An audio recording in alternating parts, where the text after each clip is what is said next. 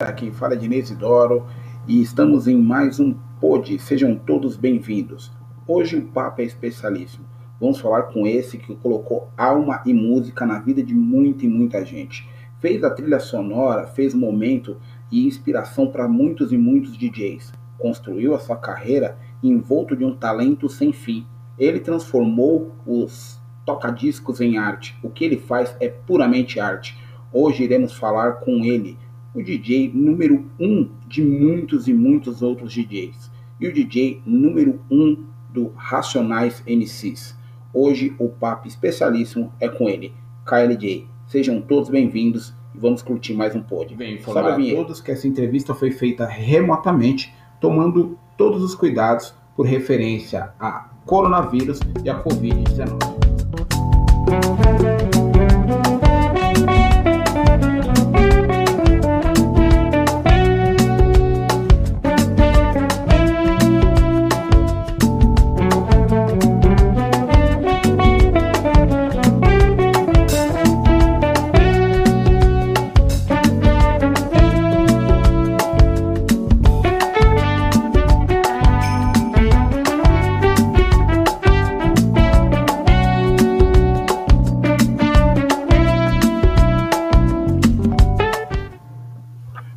Quem não conhece o KLJ, KLJ é um dos DJs mais conceituados de nosso país, é um precursor de vários e vários trabalhos, um defensor com afinco da cultura do hip hop, gangsta rap, political, o próprio hip hop political, né, que defendia as classes mais baixas de nosso país, principalmente no final dos anos 80, 90, quando a coisa era um pouquinho mais acirrada, e o KLJ sempre teve uma vertente, sempre usou através dos toca-discos como sua arma e sendo a sua voz, né? Ele que em 1988, junto de Mano Brown, Ice Blue e Ed Rock, formaram o grupo Racionais MCs e que ano após ano foram mostrando a todos as mazelas e dificuldades de nosso país através das músicas. E nada mais nada menos que por tanto talento, tanto trabalho, diversos prêmios na carreira, o KLJ e todo o grupo conseguiu conquistar, inclusive num show histórico, né, na antiga MTV, no qual eles, além de fazerem a apresentação, o show principal, eles ganharam o prêmio de melhor audiência. Isso aí foi um, um baita, um baita susto para todo mundo, principalmente para quem não, não acreditava, né? Ganharam o clipe do ano em 2012. Foi uma conquista assim homérica. Em 98 foi o título do VMB, o primeiro. Em 2012 eles repetiram como clipe do ano. E eles ganharam outros e outros prêmios aí. 2015 eles ganharam da revista Rolling Stone como melhor álbum, ou seja, uma carreira brilhante e um cara sensacional. Então ter a honra de bater um papo com o KLJ é um presente para nós. É um presente para mim e para todos vocês. Salve Jay, é uma honra poder contar com vossa participação aqui em nosso programa. E quero abrir esse trabalho já fazendo uma pergunta de algo que você costuma sempre acompanhar, tá sempre ligado aí, gosta muito de, de cinema, né? As obras em volta de sua carreira sempre tiveram singularidade com a população periférica. Você que conhece vários extremos aqui de São Paulo, não só de São Paulo, mas de outras cidades também. Qual a influência de trabalhos como o do cineasta Spike Lee, John Singleton, entre outros, dentro de suas obras? A influência de Spike Lee, John Singleton, entre outros, é a identidade. Jay, aproveitando, eu quero tratar de um tema que está se tornando frequente dentro dos movimentos negros e de demais grupos. Você acredita que a nossa sociedade está caminhando para o pan-africanismo? Qual a sua opinião sobre o tema? Os pretos do Brasil, não todos, nem a metade, o número ainda é pequeno, estão começando a despertar para o pan-africanismo. Pô, bacana a sua opinião, Diego, bacana mesmo. Vou aproveitar esse gancho e fazer mais uma pergunta, já olhando aqui o nosso cenário brasileiro, a nossa cultura, né? Nesse cenário, como você enxerga a cultura brasileira? É, não só nesse cenário, mas em tantos outros, a cultura brasileira ela embranquece, né? Tudo, né? A cultura brasileira quer mostrar o que é branco, né? Mesmo quando pega costumes e valores de outros, outros povos, outras nações, eles querem é, não é a brasileirar, é embranquecer, né? Se você pega, por exemplo, o acarajé, que veio da África e o nome é acará, as pessoas aqui colocam vatapá, cururu, camarão, tá ligado? É a bagunça do caralho. Agora, com o panafricanismo, tem que lutar para isso não acontecer. Já pensou em embranquecer o panafricanismo? Que ridículo que vai ser. É, sua opinião é muito forte, Jay. Eu concordo com a sua opinião. Eu comungo da mesma visão, olhando com um carinho sobre a questão da nossa cultura. O Brasil ainda está precisando aprender um pouco mais sobre, sobre cultura. Diogo Vilela, numa entrevista ao Bial, disse claramente que a cultura e os livros no Brasil dão sono. O pessoal precisa acordar um pouco mais sobre essa questão, essa visão sobre a nossa cultura nacional. Tem que valorizar um pouco mais. Diferente dela ser através da música, das artes, dos livros, precisa um pouquinho mais de atenção. Eu vou aproveitar e tocar num outro, tre num outro tema, até engasguei aqui, hein? um outro tema que também é importante. O empoderamento é uma das palavras mais utilizadas entre os jovens da atual sociedade. E qual a sua opinião sobre esse tema? Olha, empoderamento para mim é poder. É, eu acho que muitos ainda não sabem o real significado da palavra poder, entendeu? Então, poder é outra coisa, mano. Muita gente não sabe, não tem nem noção do que, que é poder mesmo, entendeu? Jay, fazer uma ponte lá com a primeira pergunta, dando continuidade àquela primeira pergunta, o nome título da sua, do seu novo single, perdão, é Território Inimigo. Qual é a principal característica dessa obra?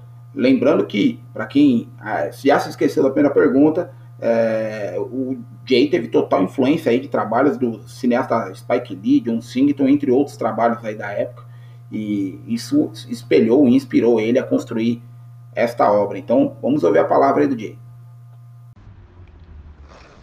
É, território inimigo mostra os países da América que os pretos não são bem-vindos, que os pretos são tidos como inimigos, certo? Brasil mesmo é o pior deles. Estados Unidos também, mas o Brasil é pior. O pior deles é o Brasil. A música mostra vários tipos de racismo que acontece aqui no Brasil. Então é isso, território inimigo. Vamos aproveitar e vamos tocar um trechinho aqui de território inimigo. Já indico a todos vocês que essa faixa está lá, está lá no YouTube, à disposição de todos vocês, na página do DJ KLJ com participação de Amiri, Anarca e J Gueto. Território inimigo para vocês. Escuta o trechinho aí e depois curte o peso total lá no YouTube do Jay. Eu fui mandada embora de três no final de 2018. Você não presta mais pra gente porque a sua imagem é muito forte você é irmã da Marielle. Então, por favor, retire-se. E quem segurou as minhas pontas foi o movimento de mulher negra. Ou a gente ia ser engolido pela galerinha que canta muito bem, que é muito branco, que chega lá e fala, ai, Marielle presente. Mas ó, pra família.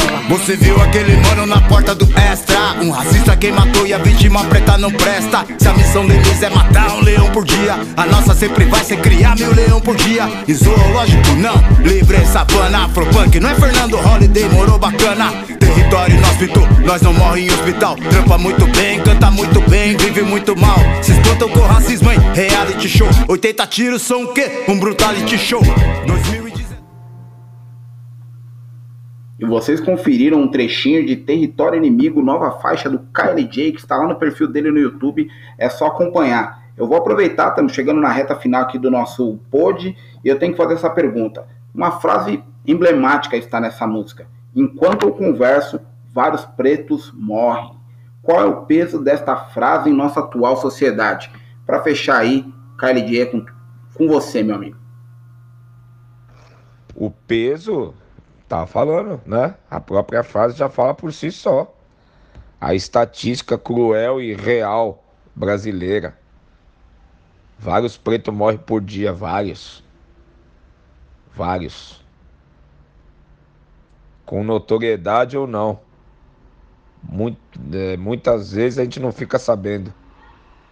Na maioria das vezes a gente não fica sabendo. Acho que só a fala do DJ KLJ no final já responde por si só. Acho que não precisa nem explanar mais a fundo. Eu acho que ele já disse tudo e mais um pouco. E a música expressa toda a visão da nossa sociedade, todo o nosso momento que o nosso povo negro tem vivido em nosso país e entre outras e outras injustiças que vem acontecido ano após ano. Esse programa, especialmente, eu dedico ao João Alberto Silveira Freitas, que faleceu no Carrefour, lá no Rio Grande do Sul, neste último final de semana, bem no Dia da Consciência Negra, nós tivemos esse ato horroroso e deplorável. E infelizmente, mais uma vida negra se foi.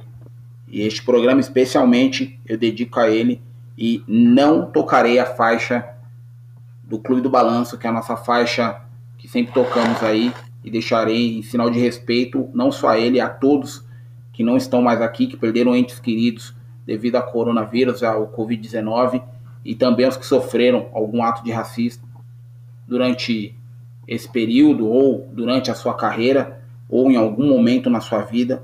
Eu deixo o silêncio como resposta e reflexão para todos aqueles que têm essa visão racista e que vêm escutar esse podcast. Espero que vocês compartilhem este bate-papo, esse diálogo especial com o KLJ para todos, porque isso não é apenas um trabalho, isso é a voz de alguém que também sofreu em algum momento da vida e que está dando oportunidade para outro para poder colocar a sua história à frente.